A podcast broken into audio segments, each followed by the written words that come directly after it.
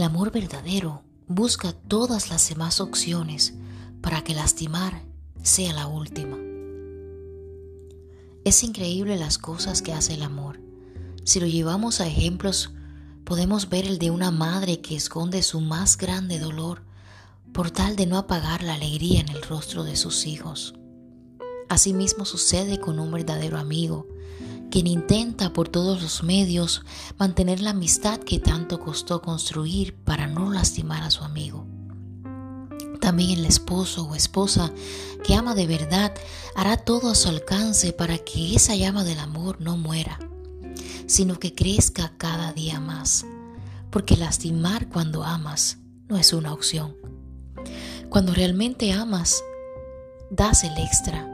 Quieres, quieres ser tú el primero en dar. Prefieres ser tú a quien le duela. Quieres proteger, proveer, atender, apoyar, satisfacer las necesidades del ser amado.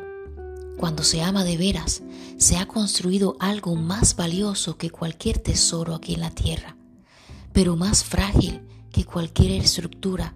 Por eso debemos intentar mantener esa relación, porque puede tomar muchos años construirse, pero solo un momento para destruirse. Recordemos lo que dice en la palabra en Primera de Corintios 13, 4 al 5.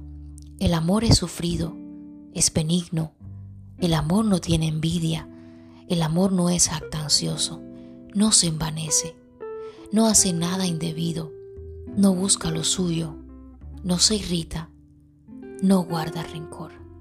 Dios te bendiga.